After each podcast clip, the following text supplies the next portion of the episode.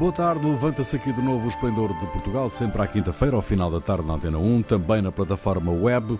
Produção de Carlos Quevedo, edição de Ana Fernandes, operações de emissão de João Carrasco, Ronaldo Bonacci, Sara Batista e Jair Ratner, com Rui Pego. Boa tarde. Boa tarde. Olá, olá, boa tarde. Boa tarde. Os dois a dois dias das eleições legislativas antecipadas, especialistas em sondagens temem que a pandemia afaste muitos portugueses da votação do próximo domingo e que isso altere os resultados previstos nos estudos que têm sido divulgados, dado que o nível de abstenção pode alterar tudo. Que importância atribuem vocês às sondagens? Ou esta é uma forma já das, das empresas de sondagens estarem a cautelar eventuais derrapanços nas previsões? Bom, eu acho que as duas coisas estão certas. é, em primeiro lugar, as sondagens apenas servem para verificar o estado de espírito dos eleitores. Elas, bom, elas são importantes para os agentes políticos verificarem se o seu discurso está atingindo o alvo, se estão conseguindo mobilizar os seus apoiantes. E o que, que se verificou é a queda do PS, durante um, um, período, mostrou que era necessário retificar o discurso, deixar de pedir a maioria absoluta. Pelo visto, Antônio Costa não era o ator ideal para fazer a personagem Cavaco Silva. E o público não gostou.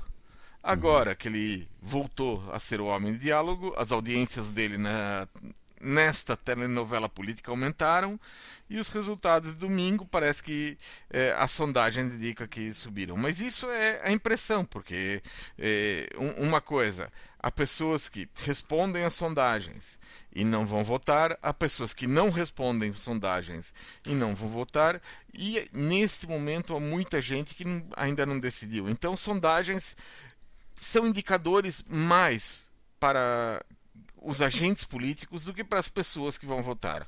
Uhum. É para medir a temperatura política. As sondagens servem justamente para isso, não é? E para os políticos afinarem, ajustarem aquilo que é o seu discurso de campanha. É isto? Olha, é, eu, olha, eu, eu, há uma, parece que há uma onda laranja, não? Havia esta onda laranja. Eu, de alguma forma eu percebo este estado de graça de Rui Rio porque toda a simpatia de Antonio Costa e, e o PS, se na geringonça não tem nenhuma, como dizia o, o Jerônimo ao Ventura, eh, não acho graça nenhuma, cioè não tem graça nenhuma o PS e, e o Antonio Costa se na geringonça. Acabando a geringonça, ele necessariamente foi um pouco mais à direita, onde incontra o PSD de Rio che si sta mexendo à esquerda, fazendo quase desaparecer a già tenue linea che o separava. Ok, ainda há diferença. Se o debate entre Costa e Rio foi, foi bom esclarecedor, bem esclarecedor. Também ideologicamente, no? se há alguma diferença ideológica. Uh, um quer baixar o IRS antes do IRC, outro quer o contrário, alguma privatização a mais ou a menos, mas fundamentalmente são parecidos. São seguramente europeístas, isto é bom, eu gosto, mas os dois são completamente rendidos ao neoliberalismo, como se fosse uma lei divina, um, como se dizia, tina, there is no alternative.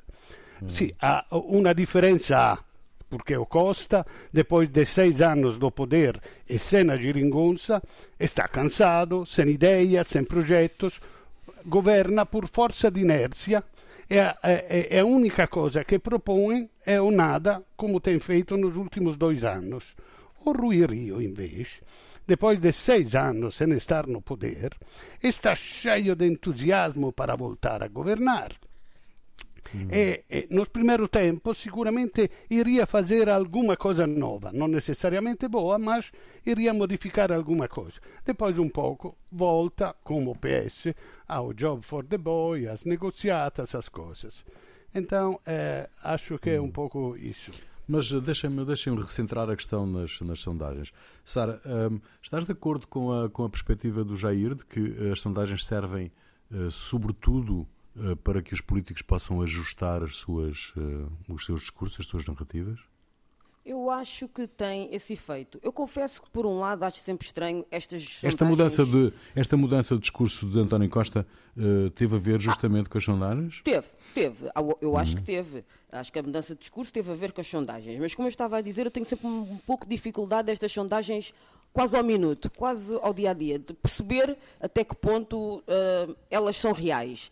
Uh, porque efetivamente eu acredito que sejam feitas numa amostragem aleatória, com um certo conjunto de populações, tendo em conta as características demográficas e geográficas do país, mas não sei até que ponto é que são mesmo, mesmo reais. Mas ainda assim devem estar muito próximos da realidade. E todos nós sabemos que, à partida, o Primeiro-Ministro de Portugal, ora é PS, ora é PSD. E sim, concordo com a perspectiva do Jair, porque notou-se claramente uma mudança do discurso de António Costa desde o fim de semana, à altura em que a diferença Sim, entre o PS. Da primeira para a segunda semana, sim, exato. Exatamente, entre a altura em que a diferença entre o P, nas sondagens entre o PS e o PSD encurtou. E a verdade é que essa esse encurtamento da distância foi acompanhado por uma diferença, uma mudança da narrativa de António Costa, que deixou de parte as questões vincadas, está sempre a referir a uh, maioria absoluta, a maioria absoluta, e tem um discurso de maior abertura ao diálogo, a todos os partidos, removendo o Chega, mas uma abertura ao diálogo e mais do que isso, se nós repararmos, não é só uma abertura ao diálogo, é toda uma postura do próprio durante a campanha. Muito mais leve, muito mais descontraído, por vezes sem gravata, hum, portanto, menos formal. E isso tem sido acompanhado outra vez por afastar e aumentar novamente a distância uhum. entre estes dois partidos. Agora, isto refere-se aos partidos que estão na posição mais privilegiada para elegerem o primeiro-ministro de Portugal. Mas também temos que pensar nos outros partidos. E, a, e, embora, como eu disse, eu tenha dificuldade nestas sondagens ao minuto, há aqui uma coisa que para mim está a acontecer que efetivamente eu não estava à espera. O ano passado, como uma das várias vezes falámos do tema, eu sempre acreditei que havia sempre a possibilidade, por causa do. Nós sabemos destes momentos de crise, quer financeira, social, neste caso, é nesta tríade financeira, social, sanitária, que os discursos populistas emergem. E havia aqui a discussão como é que seria uh, o posicionamento do, do Partido Protofascista Nacional. Uhum. Um, e estávamos sempre, sempre comentámos que nestes momentos estas, estes discursos populistas crescem, mas eu, na altura, confesso genuinamente que eu acreditava que a população portuguesa uh, fizesse um exercício autorreflexivo e depois de ver todos os debates parlamentares em que este partido esteve presente e vir que efetivamente aquilo são só discursos do estilo de Miss Universo, mas do pior que há. Porque todos nós, tal como as, os piores discursos da Miss Universo, como me lembro de, desde miúdo, era o que é que você quer ser se for, o que é que você vai fazer se for Miss Universo? Vou acabar com a fome e que as criancinhas deste Exato. mundo sejam todos felizes. Obviamente, isso é o que toda a gente quer. Mas o hum. facto delas dizerem isso não faz delas candidatas, logo à partida, candidatas ideais para umas presidenciais, sejam elas ou presidenciais ou legislativas. Porque uma coisa é dizer, outra coisa é ter um plano. E nenhuma delas hum. teve um plano, à semelhança que André Ventura não tem nenhum plano. E o que eu fico surpresa esta ascensão do Chega à terceira força política. E eu genuinamente acreditei que isto acontecesse. Dizem as sondagens. Dizem, dizem as sondagens. Dizem as sondagens. Eu sempre acreditei que iria emergir uma terceira força política, que não seria o, o PCP depois de tudo o que aconteceu. Estava a contar que até fosse a iniciativa liberal e com isto, com estas sondagens, o que me surpreende é a ascensão do Chega paulatinamente e a distanciar-se dos outros. Aliás, a iniciativa liberal, segundo as sondagens outra vez, está bem, bem, bem abaixo daquilo que se previa Uh, e durante toda a altura dos debates uh, televisivos, uh, de que se ostentava que ele poderia chegar. Hum. E isto é o que me preocupa, que eu pensava que as pessoas iam fazer mesmo este raciocínio e, e cada vez dou mais importância a um aspecto que é se ainda existe muito pudor nestas sondagens das pessoas admitirem que são do Chega, uhum. eu não, não sei até. Não consigo imaginar, ou aliás, ou, o que eu imagino entristece-me do que poderá ser o resultado final do dia 30 deste mês. Bom, vamos esperar. Não, não temos outro remédio se não esperar, não é? António Costa, se ganhar as eleições, promete falar com todos, menos com o Chega, e sem, e sem nunca se desviar uh, do programa uh, do Partido Socialista. Rui Rio diz que não há deputados de primeira ou de segunda e não vai recusar os votos do Chega para viabilizar um eventual governo. O presidente do Chega disse, entretanto, que um voto no PSD é, e estou a citar, é um voto em António Costa, depois de na terça-feira ter dito que era necessário criar pontos à direita. Bom, mas isso já estamos habituados. André Ventura diz uh, tudo e o seu contrário uh, em 24 horas. Bom, que balanço uh, fazem, meus amigos, desta campanha eleitoral?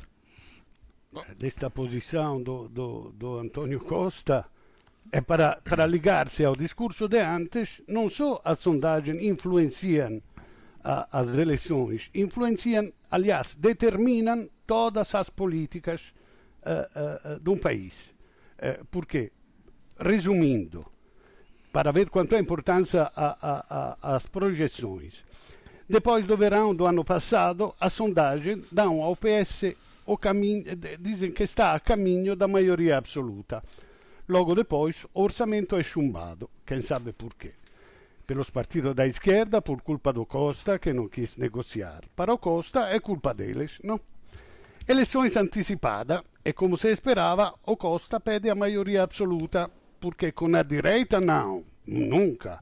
E com os partidos da esquerda ele já não confia. Agora que as sondagens não lhe são favoráveis, evidentemente porque os os eleitores não gostaram nada da ideia da maioria absoluta, agora o Costa já conversa com as esquerdas e provavelmente já pode reconfiar nelas. Eu acho que tudo isso é a prova mais evidente que ele quis a crise porque achava que ia lucrar pela, no, pelas famosas projeções e como faliu, agora volta atrás. E, e, olha, se eu posso uhum. dizer o, o que, do que tenho medo nestas eleições é que, com toda esta história, as direitas no total ganhem e que façam um governo com o Chega.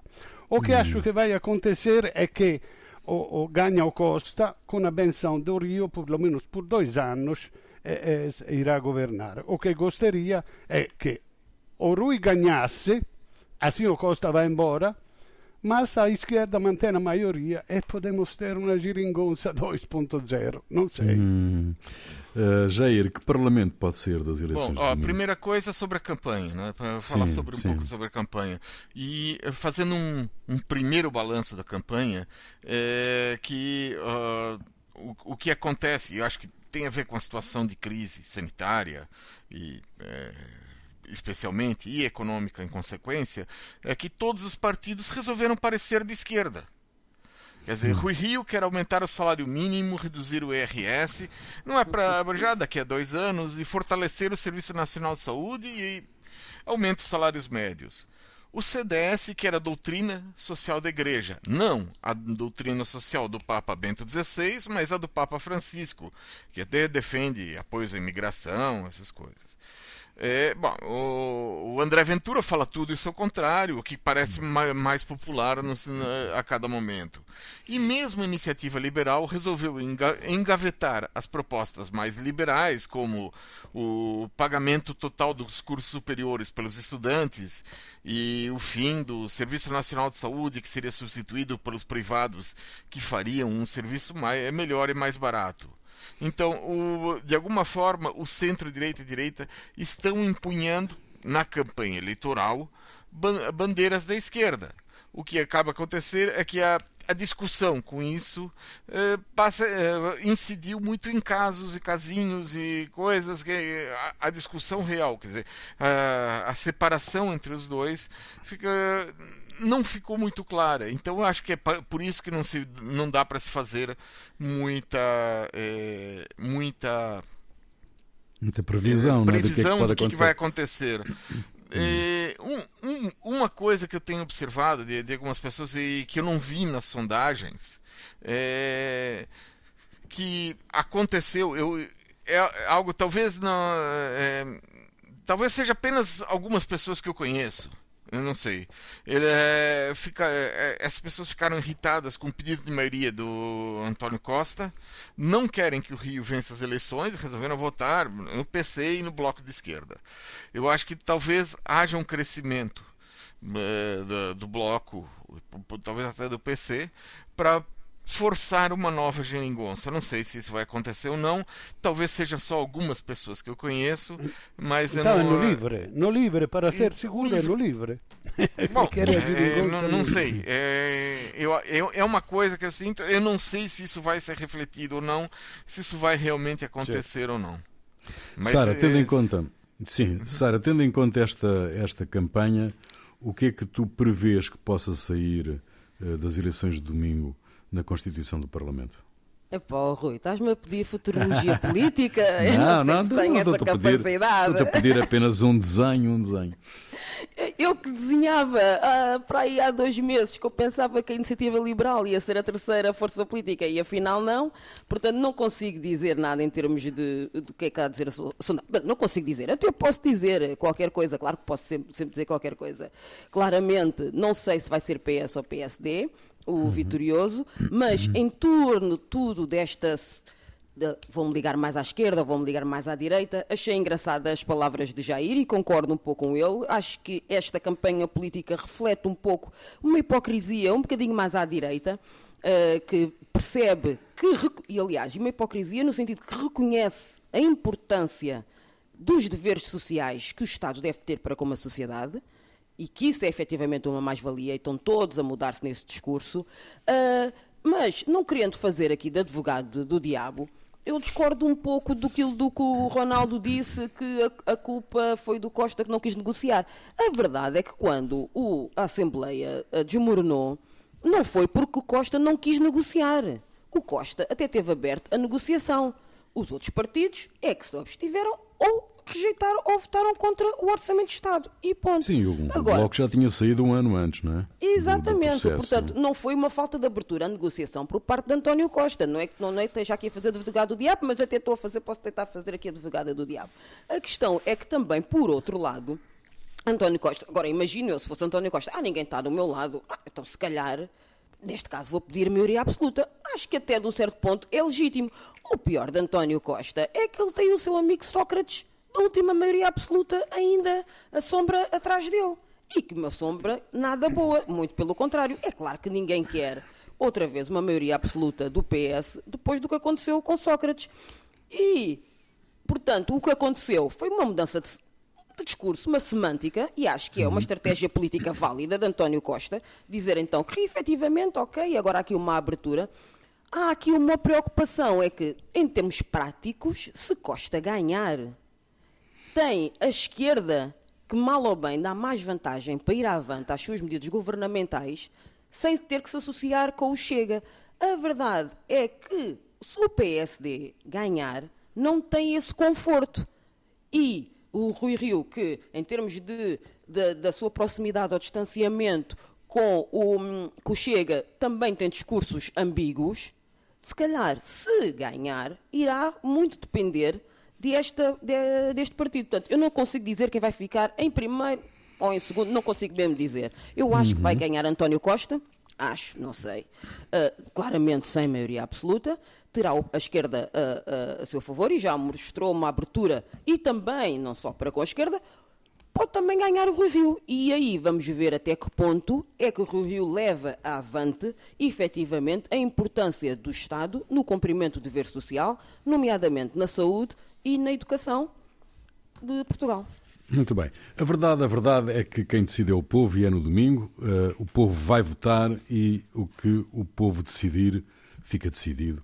E um, ehm, uh, eh, vamos ter então um novo Parlamento a partir daí. Segunda parte do Esplendor de Portugal, Ronaldo Bonacci, Sara Batista e Jair Ratner. A Associação Frente Cívica quer ver esclarecidos os processos de naturalização ao abrigo da lei da nacionalidade, ou seja, por descendência de judeus sefarditas. Em causa está o caso de Roman Abramovich, com nacionalidade portuguesa desde abril do ano passado.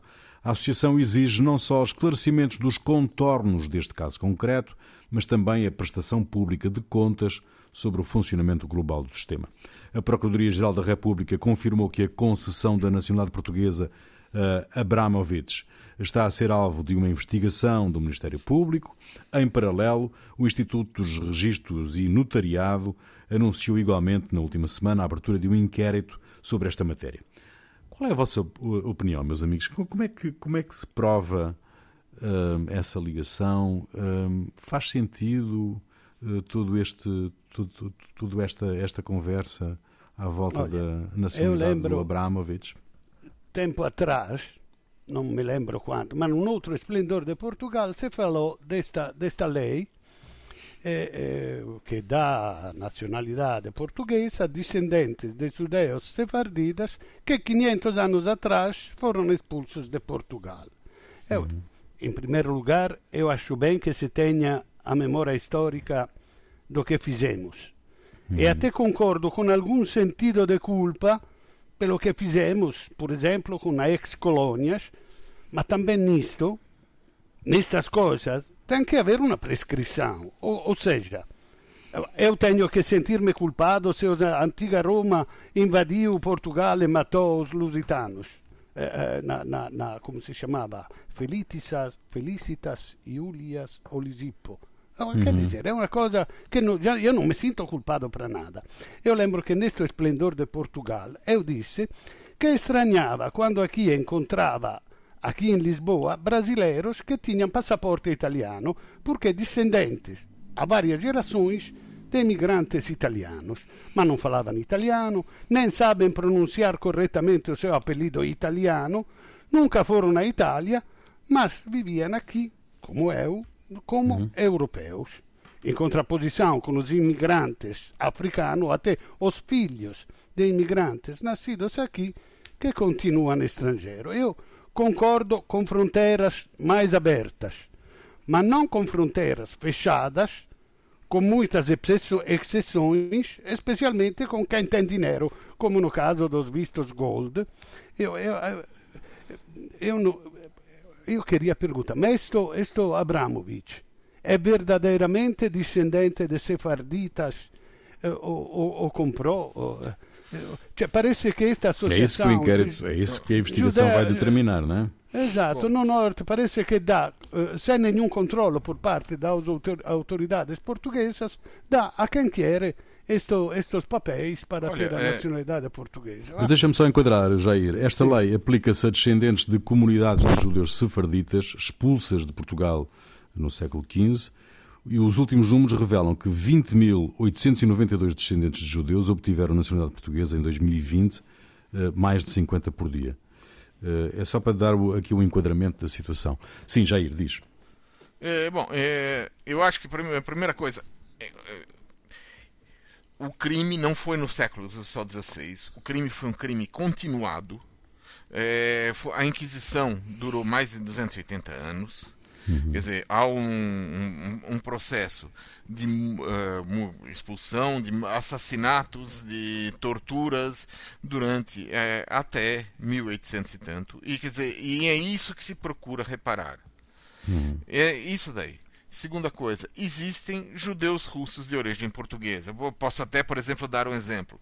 O, a pessoa que trouxe para Portugal a revista Exame foi o jornalista Alberto Dines ele era um judeu, nascido no Brasil, de família russa, cujos antepassados tinham como nome de família Diniz. Ele era Alberto Diniz, hum. ficou é, Diniz. Agora, eu não sei se no caso do Abramovich, é, realmente ele é, tem origem portuguesa. Não uhum. sei. Isso aí é uma coisa que, que vai. O nome não é, parece, é? A, a investigação, não, vai, a investigação vai revelar. É, o, significa filho de Abrão.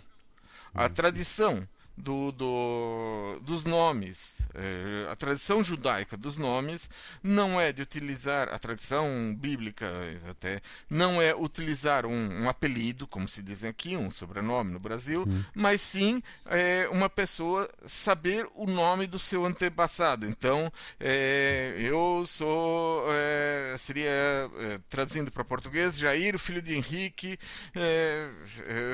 filho de Baruch, de Ben, Eh, e então, quer dizer, e as pessoas que mais eh, que, que se consideravam melhores sabiam o maior número de antepassados que uhum. tinham e então e disso vem o nome Abramovich, filho de Abrão. Uhum. Uhum. E é esse que é o nome de família que ficou para Abramovich. Então não dá para saber pelo, seu, pelo, pelo, apelido, pelo sobrenome, se ele é ou não.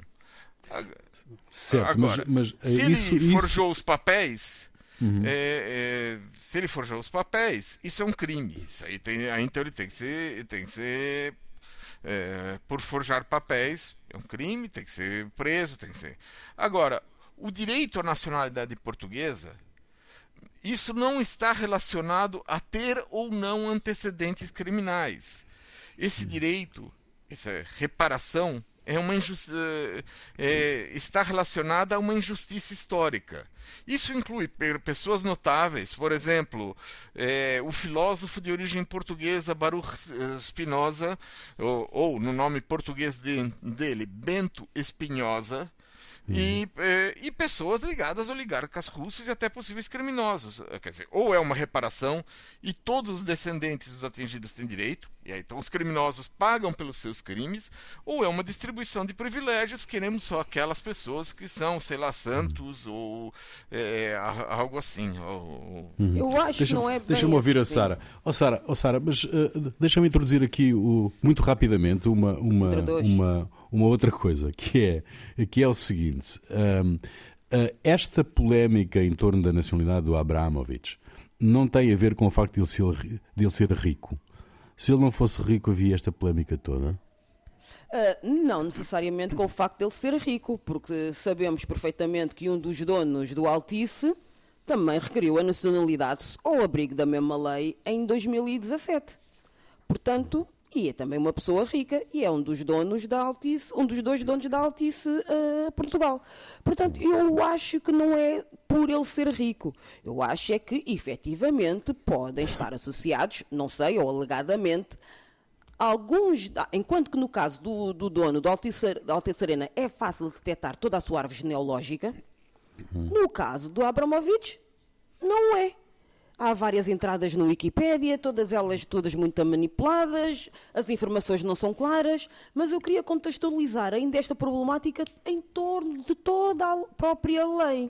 É que como... Certo, mas, mas tem que ser rápido, está bem? Mas pronto, pronto, é que como, todo, como o, o Jair disse muito bem, ao contrário do que o Ronaldo estava a dizer, isto foi um processo continuado. À semelhança da escravatura, uh, tudo o que aconteceu com os judeus foi um processo continuado. A questão é que desta lei não houve problema nenhum até 2020.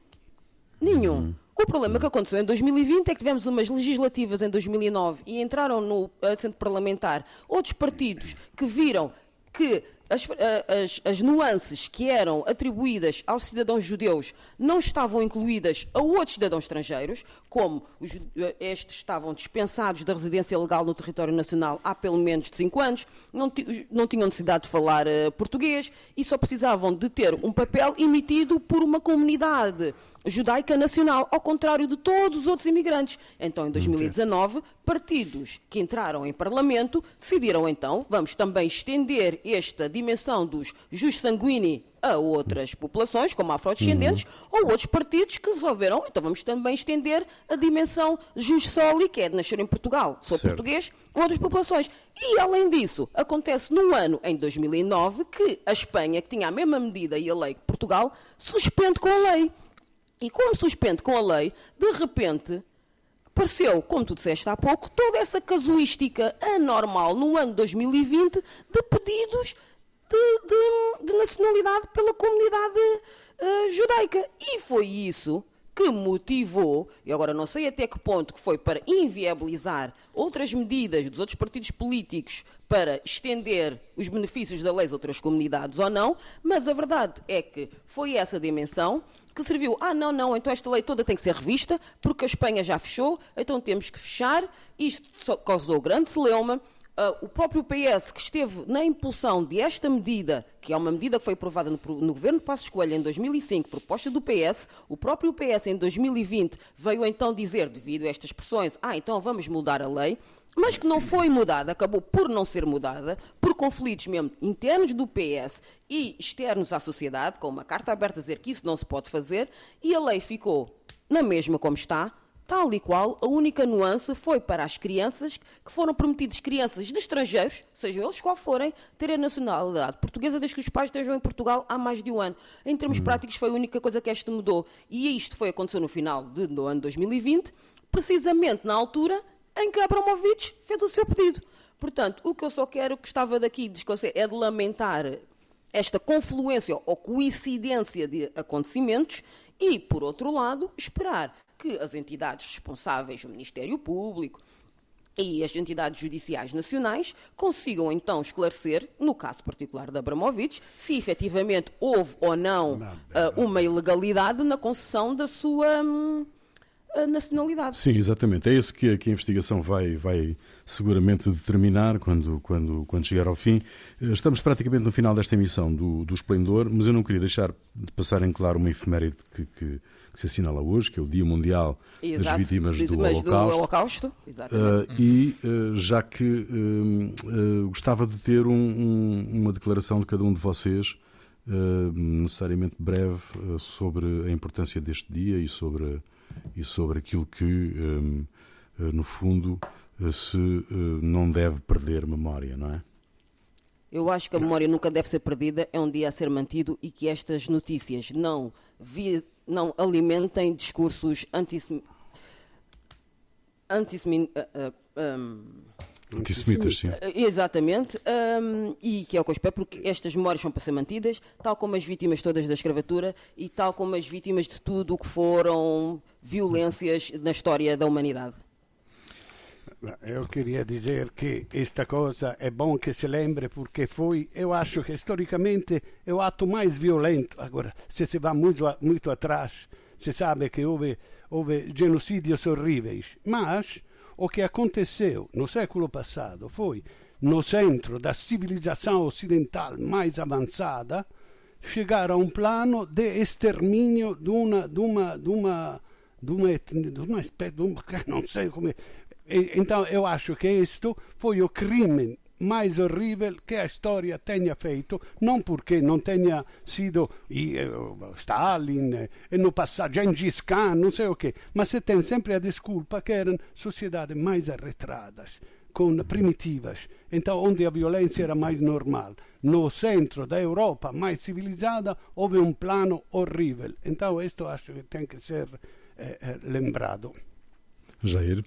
Bom, é, primeira coisa, quer dizer, eu tenho é, mu muitas pessoas da minha família que foram assassinadas durante o Holocausto.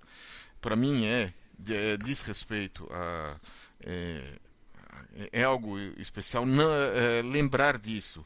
E lembrar disso não é só para mim olhar para o passado. Olhar é, lembrar disso é olhar para o que, que, está sendo feito hoje e como evitar que isso aconteça nova, novamente. Uhum. é, existe é, existe, existem hoje muitos países onde forças que vão nesse caminho é, da, do, do, antissemitismo, de da, negar o direito aos outros de serem diferentes, de serem é, dizer que quem dentro do seu país não é igual à maioria tem que ser eliminado. Isso está voltando neste momento e isso é uma coisa que me preocupa muito. Nos preocupa muito. Muito bem. O que é que vos fez perder a cabeça? Começa por ti, Ronaldo.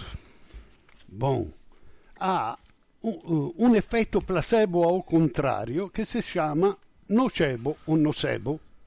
É assim, como efeito placebo é um melhoramento efetivo de uma doença depois da somministração de um produto absolutamente inerte, como a água, só porque o doente acredita que foi um medicamento real, assim com o nocebo che è a inoculação de um produto igualmente inerte, o doente sente effettivamente os efeitos secundários que esperava ter com um medicamento verdadeiro. Numa experiência com 45 mil pacientes que acharam ser inoculados com a vacina contra o Covid, o 64% sentiu os efeitos adversos mais comuns a inoculação da vacina verdadeira.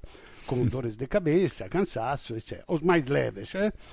Parece que quem toma a vacina fica muito atento às suas reações e confunde sintomas habituais do dia a dia como se dependessem da vacina. Mas isto quer dizer também que todos os efeitos adversos sentidos pelos vacinados reais, boa parte deles, eram psicológicos do efeito nocebo. Muito bem. Sara. Bem, o meu perder a cabeça vai para a forma como nós, consumidores de notícias, às vezes facilmente nos esquecemos de alguns assuntos, levados também pelo esquecimento dos mídia e do poder de clickbait.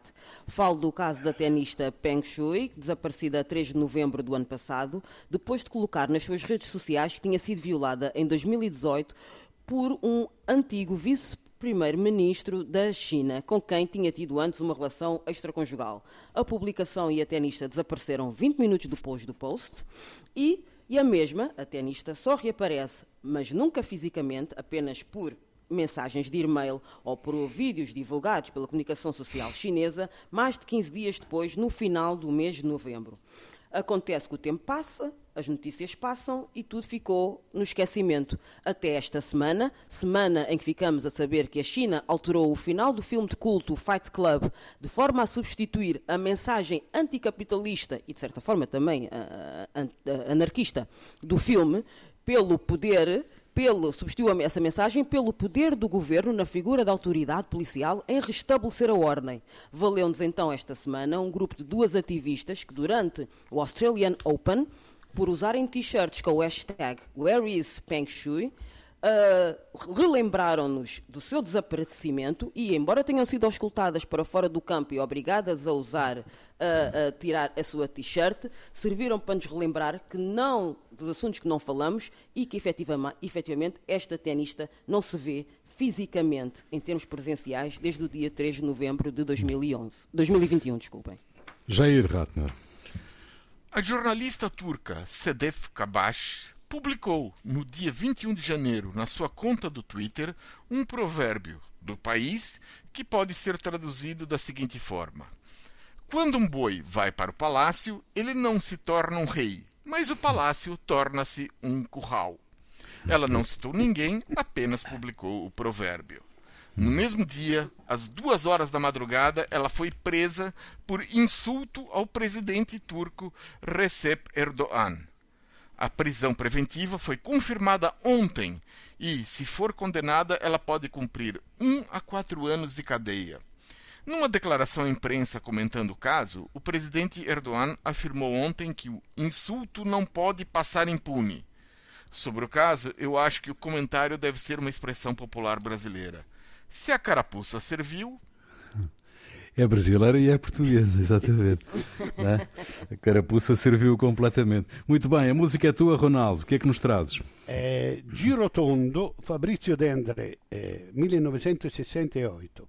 Girotondo é quando os meninos fazem uma roda pelas mãos cantando. Com estes ventos de guerra, esta canção com um coro de meninos que brincam é aterradora a um certo ponto diz: Quando a bomba cai, materá todos. É tudo uma canção de meninos. Materá todos, bonitos ou feios, grandes ou pequenos, espertos ou cretinos. Então, giro tondo. Muito bem, fica aí, nós voltamos dois, oito dias. Até lá. Se verrà la guerra marcondi rondero, se verrà la guerra marcondi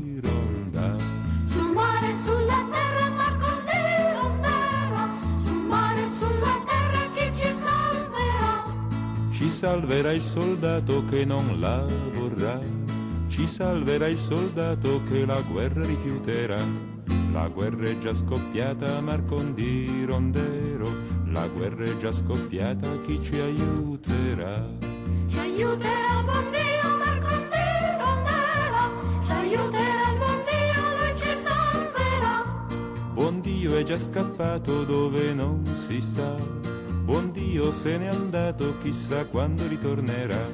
L'aeroplano vola Marco di Rondero, l'aeroplano vola Marco di Ronda. Se getterà la bomba Marcondi Rondero, se getterà la bomba chi ci salverà? Chi salva l'aviatore che non lo farà? Chi salva l'aviatore che la bomba getterà? La bomba è già caduta, Marcondi Rondero. La bomba è già caduta, chi la prenderà? La prenderanno tutti Marcondi Rondera. Siamo belli, siamo brutti Marcondi Ronda. Siam grandi o siam piccini, li distruggerà. Siam furbi o siam cretini, li fulminerà. Ci sono troppe buche Marcondi Rondera. Ci sono troppe buche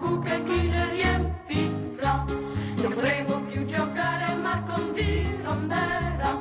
Non potremo più giocare a Marcondi Ronda. E voi a divertirvi andate un po' più in là. Andate a divertirvi dove la guerra non ci sarà. La guerra è dappertutto, Marcondi Rondera. La terra è tutta a lutto, chi la consolerà? Ci penseranno gli uomini, le bestie e i fiori, i boschi e le stagioni con i mille colori. you.